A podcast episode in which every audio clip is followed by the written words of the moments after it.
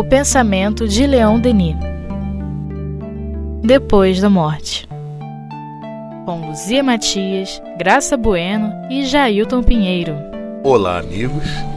Estamos aqui mais uma vez para o estudo do livro Depois da Morte de Leon Denis, dando sequência ao estudo do capítulo A Vida Superior. E nos diz Leon Denis: o amor, a confiança, a sinceridade presidem a essas reuniões, onde são recolhidas as instruções dos mensageiros divinos, onde são aceitas novas tarefas que contribuem para elevar mais ainda. Uns consentem em velar pelo progresso e desenvolvimento das nações e dos globos. Outros encarnam nas terras do espaço para ali cumprir missões de devotamento, para instruir os homens na moral e na ciência.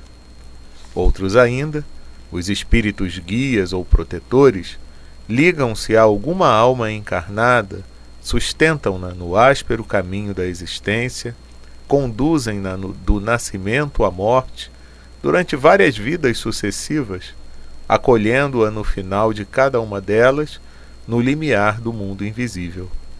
Em todos os degraus da hierarquia espiritual, o espírito tem seu papel na obra imensa do progresso e concorre na realização das leis superiores.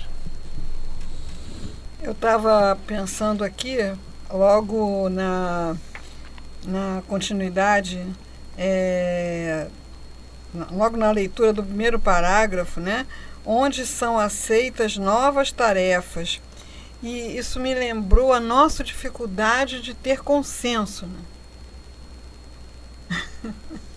Imagina nós nos reunirmos né, para é, discutirmos um projeto. E aí tem quem acha o projeto válido, tem quem acha o projeto não válido, tem quem só veja dificuldades, quem não vê é, meios, quem só coloca barreira, é, tem quem acha que tem, não pode ser assim, tem que. É uma, é uma coisa, não é? Nessas horas, sabe, quando eu vejo essas situações, eu me lembro muito do altivo, né?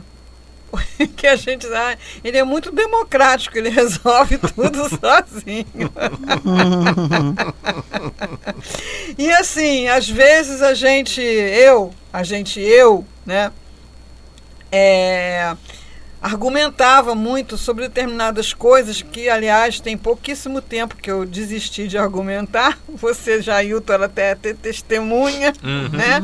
Por exemplo, a história do lanche no encontro, né? uhum. né? Que eu acho que não tem que ter lanche no encontro, porque o encontro já é tão curto e qualquer coisa que dê para manter a pessoa é, equilibrada estava de bom tamanho, não precisava aquela parada. Então eu lutei muito com ele sobre isso e na época era almoço.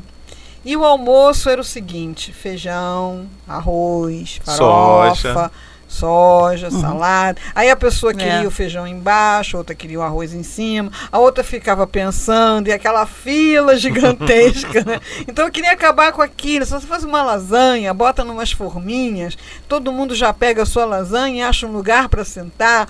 E eu ficava argumentando, e ele não, e ele não. Uma hora ele dizia assim, princesa, é assim que vai ser, tá? Falava princesa, era assim, discussão encerrada. Uhum. Né? E aí, na, claro que eu na época não gostava nem um pouco disso. Não gostava. Né? Eu achava que a minha argumentação era lógica, como eu acho até hoje. Porque assim, ele não mudou meu modo de pensar. Mas é, ele decidiu como seria o trabalho e ponto. Né? Então, assim, se isso é democrático, se isso é a melhor forma de fazer, a gente às vezes fica na dúvida, mas de repente é a melhor forma de fazer nesse plano que a gente está, né? Uhum. Porque são tantos os obstáculos, tantas as dificuldades, tantos os senões, tantas as incertezas e as inseguranças para você dar continuidade, para criar um projeto no qual cada um aceite a sua nova tarefa. Esse nova aí é muito interessante, né? Porque uhum. bate justamente com a nossa resistência à mudança. Oh, né? Como? Então imagina uma reunião onde todos recebem novas tarefas e aceitam, né, prazerosamente essa essa incumbência, né, sem criar resistência, é onde os por que, que a gente cria tanta resistência, tanta é, dificuldade? Porque nos falta justamente essas qualidades que ele enumera logo no, no início: amor, confiança e sinceridade para é você verdade. recolher uma instrução dos mensageiros divinos e aceitar uma tarefa sem criar caso, sem bufar, sem criar resistência, sem choramingar, sem sair dali e ir fazer comentários depreciativos com o outro. Hum, é, intrigas. Porque, de repente, você não muda o projeto, mas você cria uma resistência é. né, magnética, é fluídica, que vai efetivamente atrapalhar a fluidez das coisas. Né? Então, isso realmente é uma. Já pessoa que delícia. Uhum. né? A gente poder se reunir. Sem prevenção, né? Nossa, porque há confiança. É. Amor e sinceridade. É. Não é então, não, não há Você nada... sabe que o outro que está ali do teu lado não está pensando em fazer nada para prejudicar você, para se destacar, pra... nada disso. Realmente essa descrição do Leon Denis da vida superior, né, botar água na boca. É. E para gente pensar assim, o que me falta para chegar pra lá? chegar lá. Então o que que eu tenho que fazer? Né? Para conseguir sair desse estado Exatamente. atual e chegar nesse estado Exatamente. melhor. Mas ainda tem muitos que é. resistem ainda Ele e não fala das aceitar, né? missões, né? né? Das missões é, de, de gerenciamento de mundos, né? Uhum. E fala também dessa. Achei tão legal quando tarefa. ele fala do, de outros planetas, ele chama outras terras do espaço. Lindo, é. Não é? Lindo. Muito legal. E nessa essa notícia sobre esse né, a gente chama de anjo guardião, né, desse espírito que vai numa reunião dessa. Gente, realize. né? O cara vai numa reunião dessa e recebe a seguinte incumbência Olha, você vai acompanhar esse espírito que vai reencarnar, receber o nome de Luzia, Jailton, Graça, e você uhum. vai acompanhá-lo nas suas lutas e tal. E quando ele desencarnar, você vai recebê-lo no limiar do mundo espiritual. Gente, quem? Luzia? Graça? Tô fora. Ah, quero não. Não conheço, sei lá quem é essa pessoa. É o que, que ela vai ter que passar mesmo? É. Aí? Ah, não, né? Me inclua fora disso. né? Então, assim, é, é, uma mudança né, de, de visão, de mundo, de fraternidade tão é, grandiosa, né? Então a gente tem que justamente treinar isso na nossa escala, né? Na nossa escala. Então, na nossa escala, participar das atividades do centro espírita, uhum. procurando trabalhar o amor, a confiança e a sinceridade, é, procurar recolher as instruções é, e partir para novas tarefas sem ou para novos desafios, sem criar resistência, uhum. sem bufar. Né? Bufar é boa. e pensar assim: é, se tal coisa já está pronta ou é feita sem dificuldade, não há necessidade da minha atuação. Então, nós aqui precisamos de amigos espirituais assim devotados, porque nós somos ainda muito sujeitos ao erro, né? Uhum. Precisa de alguém é. que oriente. E esse alguém, com certeza, de uma categoria Orienta, superior. Sustenta, interfere de formas sutis, né? O meu amigo espiritual, ele, ele usa livro. Hum. Assim, vários momentos da minha vida vem assim aquela ideia esse livro, esse texto, esse livro e é, momentos muito, muito difíceis mesmo, né? No próprio caso do Plenitude, quer dizer, falando aqui, porque muita gente pode não uhum. conhecer a história, mas eu estava com câncer e eu estava assim, completamente descompensada emocionalmente. o conhece, eu não conseguia passar o que eu sabia para o, o campo da emoção. E as pessoas iam eu, eu, conversar comigo, me fazer um atendimento fraterno. E eu via que elas ficavam assim: o que, que eu vou dizer para a Luzia que a Luzia já não sabe? É. Lei de causa e efeito, reencarnação, a morte não existe. É. né? Não era É. questão de conhecimento. Não. Então eu vi as pessoas, até tia Lourdes Souza, que era meu, minha ídola nessa questão, né? Foi uma das primeiras pessoas que eu procurei para falar que eu estava com câncer. Ela que se saiu belíssimamente da situação do câncer lá, né? É, ela ficou me olhando assim e aquela lágrima rolou. Eu digo, tô perdida mesmo. então, é, eu entrei na, na livraria do centro, eu estava procurando algo que eu não sabia o que era, não tinha a menor noção do que era, nem que eu pudesse encontrar. Eu estava assim, tipo assim, eu tenho que encontrar alguma coisa, mas eu não tenho a menor noção do que, né? E aí eu puxei um livro assim na prateleira. Era um livro da Joana de Ângeles, o Plenitude, da psicografia do Divaldo. É uma literatura que nunca me chamou atenção. Até então não tinha lido nada de Divaldo, nem nada de Joana de Ângeles.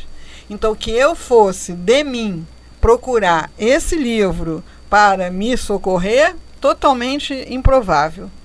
Eu abro o livro ao acaso no capítulo 9, chamado Processo de Autocura. E aí eu li esse processo, esse capítulo, em pé na livraria. E aí eu fui lendo e, eu, e aquilo começou a ficar muito claro, que além de eu não estar me ajudando, ainda estava me atrapalhando. Né? Que ali tinha um roteiro para eu me ajudar. Um roteiro completo. Não para eu me curar sozinha, porque a gente está muito longe disso, Uhum. mas para eu parar de atrapalhar todos os recursos de cura espiritual, humana, como eu estava fazendo com a minha inadequação espiritual àquela situação, né? E, e muitas outras coisas. Viviam me perguntando assim, Luzia, aonde é que Leon Denis fala que a alma dorme no mineral, sonha no vegetal e acorda no nominal? É, aí eu falei assim, ó, ele não começa do mineral, ele começa do vegetal. Mas tudo bem. Aí eu não achava, ficava procurando, tinha dificuldade de achar. Me veio aquilo na minha cabeça. Um, dois, três. Na época era o, o, pro- o problema do ser e do destino da FEB. A gente Isso. ainda não tinha a E nossa. da dor. É, e da dor. A gente ainda não tinha a nossa tradução, né? Aí eu fui lá, peguei página 1, 2, 3. A alma dormida. Cara, eu che- eu cheguei a olhar para trás, assim, para ver se eu via alguém. Porque me dava um trabalho, porque depois eu esquecia onde eu tinha visto. E vinha alguém me perguntar: Ah, Luzia, quero te perguntar uma coisa, já sei o que, que é. Aonde Leon Denis fala que a alma dorme. Ele fala: dorme no vegetal, é, sonha no animal e desperta no hominal. Né? É página 1, 2, 3. Agora, pela nossa edição, eu É. não, não, sei. e até a nova da FEB também já mudou a Já página. mudou, É. já está num outro formato, Outro formato, né? É. pois é, mas na época foi assim. E assim, muito, mas é tanta coisa, né? Então, cada um pode dar um inventário, né? Aí quem está ouvindo, dá um inventário desses momentos da tua vida, né? Que a ajuda veio da forma inesperada, é, de uma pessoa que se aproximou de você e, e- e colocou uma coisa tipo assim nada a ver, da onde essa pessoa veio para me dizer isso. É, me lembrei agora da história do Bezerra, né? Do, olha, até Bezerra tinha anjo guardião, né? Ah, Com certeza. Não é que ele estava naquela necessidade, arrumou um aluno de matemática. Isso. Isso, é. Não sei, será que esse aluno de matemática estava prestes a desencarnar? É. Porque ele pagou as aulas adiantado e não apareceu Não mais. apareceu. Será que era um mais. espírito que se materializou? Sei lá, Uhum. né? Mas todo mundo, se prestar atenção, você vai ver que. não é- mas não é para qualquer probleminha, não. Tipo assim, ah, eu estou preocupado com isso. Não. É aquela coisa mesmo que você está numa, numa situação limite que você não sei o que fazer. Uhum. Não sei o que fazer. Joguei a toalha. Não sei o que fazer. Estou aqui perdida completamente, não sei o que fazer. Nessas horas chega uma pessoa com uma, uma ideia, uma proposta, um caminho, uma, um recurso. Eu tô rindo aqui, sabe Uhum. por quê? Ah. Porque eu tive uma vez uma situação aqui no Espiritismo.net Uhum. e que depois eu, eu ria de mim mesmo e da situação, né? Eu fiquei aqui fazendo um trabalho que é demorado, eu até nem queria, porque no dia seguinte eu tinha que acordar muito cedo, mas eu precisava concluir aquele trabalho para levar para uma viagem. E quando eu abri um dos últimos arquivos que eu deveria imprimir, eu descobri que o arquivo não existia, estava incompleto. Eu falei, mas como? Eu fiquei aqui até agora. Porque eu tinha que concluir isso. Aí bateu um desespero. Aí na mesma hora, e o prédio tem hora para fechar, já estava quase na hora do prédio fechar. E na mesma hora eu assim, calma, calma, calma, calma, Jailton. Desespero não vai dar. Não, não, não, já, calma, calma, calma, calma. Controle-se, controle-se, controle-se. Eu, preciso captar alguma informação e tal. E não é que aí veio a sugestão, que não era a sugestão definitiva, ou seja, depois ela teve que ser refeita, mas que serviria para aquele momento. Pois é. É, vem, calma, Tá vendo? Isso! E aí deu tempo certinho e buf, É, eu, eu consegui é, fazer. Eu acho que a gente precisa dar essas paradas É. e fazer esses, esses balanços é, para a gente consolidar mesmo uma convicção, né, que a gente não está sozinha, que nesse momento, né, em algum lugar do espaço, esse momento, dentro da nossa visão de tempo e espaço, É. reuniões são feitas né, para que haja a presença do bem é, enquanto há ignorância, né? já que a pedagogia divina é essa, né? que a gente venha da ignorância e se erga É. né? pelo próprio mérito, mas essa, é- esse caminhar não é desamparado. Né? Não. E como tudo é bem preparado para que tudo dê certo. É. E quem atrapalha é a gente, que aí não acredita, não aceita, se rebela, É. né? E às vezes está ali do nosso lado todo o recurso necessário para o nosso desenvolvimento No espiritual. mínimo, não usa tanto quanto deveria. Isso. né? Aí perde, né, a Porque oportunidade. mesmo fora das situações de angústia, não é? Você pode fazer um- uma prece, um relaxamento e dar um silêncio interior para ver o que te vem à mente, né? E você escreve, se for bom, você segue. Né? Quer dizer, como o Leon Denis fala quando ele estuda à vontade, a gente morre de fome na mesa do banquete. É. Vamos lá. E quanto mais o espírito se purifica, mais ardente nele se torna a necessidade de amar, de atrair para sua luz e sua felicidade, para a morada onde a dor é desconhecida, todo aquele que sofre, todo aquele que luta e se agita nos submundos da existência imortal. Quando um desses espíritos adota um desses irmãos inferiores, é, leia-se nós, torna-se seu protetor. Com que solicitude afetuosa sustenta seus passos, com que alegria vê seus progressos, com que amargura constata as quedas que não pôde prevenir. Assim como a criança, saída do berço, tenta seus primeiros passos sob o olhar terno de sua mãe, assim o espírito assistido se ensaia nos combates da vida sob a égide invisível de seu guia espiritual. É. Essa amargura, é, eu eu sinto que, que a gente precisa, não que a gente vá conhecê-la efetivamente, mas a gente precisa colocá-la numa escala, numa dimensão de uma alma mais evoluída. Porque quando nós vemos uma pessoa querida ou um ser humano qualquer é, numa situação de queda, é tudo muito misturado. A compaixão que você sente, misturado com culpa, sabe? O que eu podia é, fazer que eu não fiz, ou onde foi que eu errei. É... Porque que, que eu não consegui? Como se nós tivéssemos que conseguir que a pessoa é, se transformasse. E é, essa, essa tarefa é exclusivamente dela, a gente não tem que conseguir, a gente tem que conseguir a nossa, né? É, então eu entendo assim que essa amargura talvez seja uma sensibilidade é, muito expandida, realmente, um espírito superior que consegue descortinar é, o sofrimento que virá pela frente. Tipo Jesus né, no alto da cruz. Né? Imagina ele olhando as pessoas naquele momento e tendo a, o conhecimento do que viria pela frente. Né? É, eu acho é, não é porque a amargura, a nossa amargura, até na amargura nós somos egoístas. Uhum.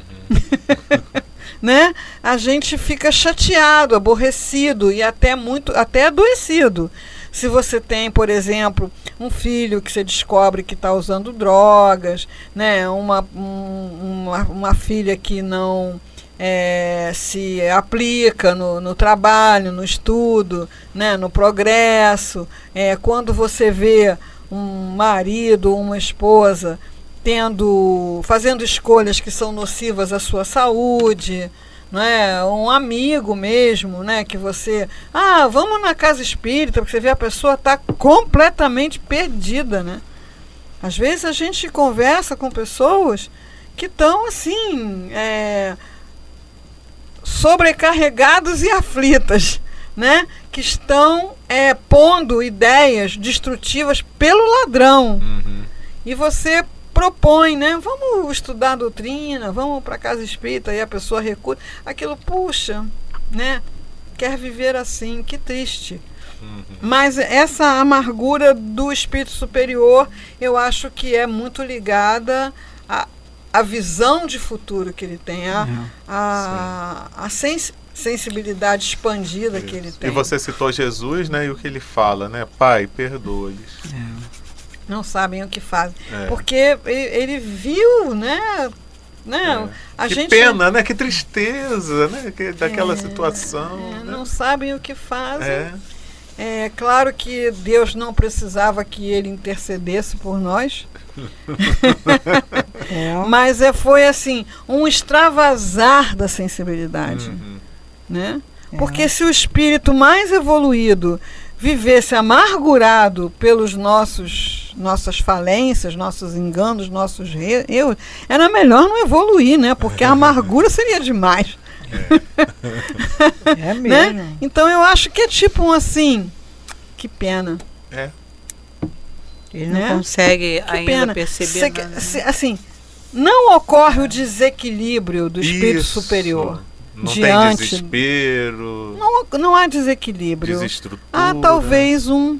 Que pena. Eu estudei na, na, infância, eu estudei no colégio de freira e eu tinha um catecismo com umas ilustrações, né? É, bem eloquentes. e tinha assim, o garoto teria tacado uma pedra numa vidraça e ao lado dele tinha um diabinho né, comemorando, e o anjinho da guarda saindo assim com o rostinho coberto, como se estivesse chorando, né? Assim, poxa, diabinho se diverte mais. Porque quanta pedra que esse menino ainda não vai jogar em janela, é. não é? Quanta, mas é o que? Para gerar uma culpa, né? Então assim, quando eu faço uma coisa errada, o meu anjo sai chorando. Sou culpado do sofrimento do meu anjo, né? Quer é. dizer, eu não tenho o poder de fazer o anjo, o guardião, sofrer. Justamente porque ele é um espírito superior. Chantagem emocional, né? É, essa coisa que todo ele mundo... Ele compreende, né? É, sabe que a gente, nós somos fracos, Pô, né? Exato. É, é uma amargura porque, é claro, não é, é uma boa notícia. É, uhum. Mas não no sentido do, do que a gente sente quando vê um ante querido uhum. escolher um caminho equivocado. Ah, é porque nós, nós ainda temos tudo misturado. É. Né? A gente se espelha no outro como se estivesse no lugar dele, é, a uhum. gente co quer controlar para evitar que ele sofra e quando vê que não tem controle bate no desespero. É, enfim. Tem tudo. O é, que, que os outros vão pensar. O que os outros vão pensar, é. É, onde foi que eu errei. Então, certamente um anjo guardião não tem. A gente quer salvar de qualquer maneira. É, né? Não tem essas, essas coisas, né? É. Todos nós temos um desses gênios tutelares que nos inspira e nos dirige nas horas difíceis. Daí a poética lenda cristã do anjo guardião. Não há pensamento mais doce e mais consolador.